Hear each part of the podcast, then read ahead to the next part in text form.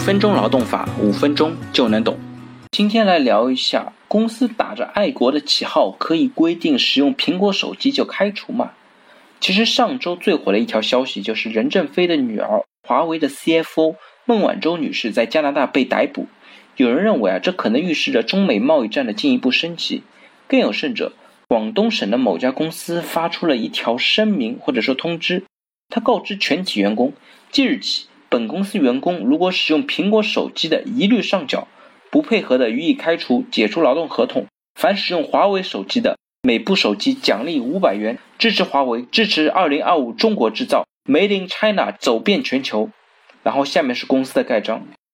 看到这则通知，是不是大家都觉得特别的热血沸腾？有没有一种战狼的既视感？是不是很爽？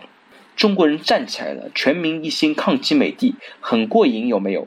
那我们就从劳动法的角度来分析一下这则通知。相信稍微了解劳动法的人就会觉得这个通知让人有点啼笑皆非。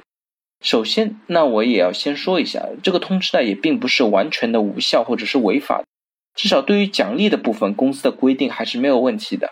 公司有他自己的经营和决定权，可以自己决定对什么行为进行奖励。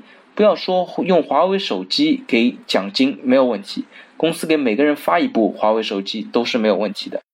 那我们来看一下第二个问题：公司有没有权利把员工使用的苹果手机一律上缴？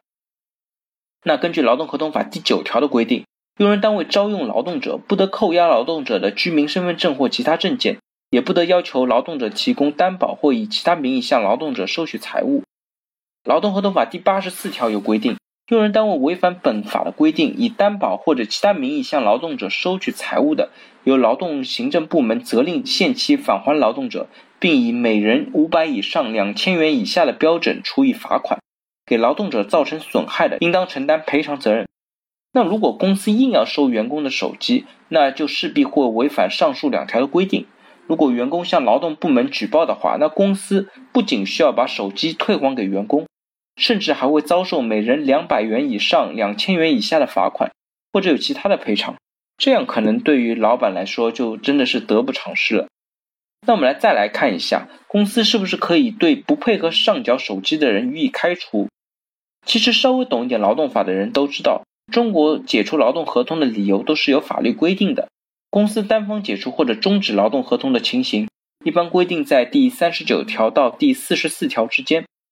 唯一和这个行为可能有关联的，就是《劳动合同法》第三十九条第二款规定的：当劳动者严重违反用人单位规章制度的，用人单位可以解除劳动合同。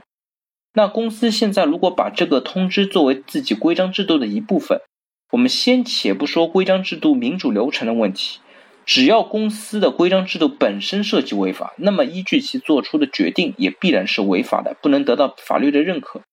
所以说，如果公司贸贸然真的根据这个通知就把员工给开除了，员工一旦去提起劳动仲裁，那公司面临的肯定是两倍的经济赔偿金，或者是被强令恢复劳动关系的一个尴尬局面。不知道真的看到这样的仲裁或者判决书的时候，当初想出这个通知的老板会怎么想？大家如果对今天的话题有任何的问题或者建议，非常欢迎在我的音频下方留言，也非常欢迎将我的音频转发给所有有需要的朋友，也许真的可以帮助到他。那我们下一期再见。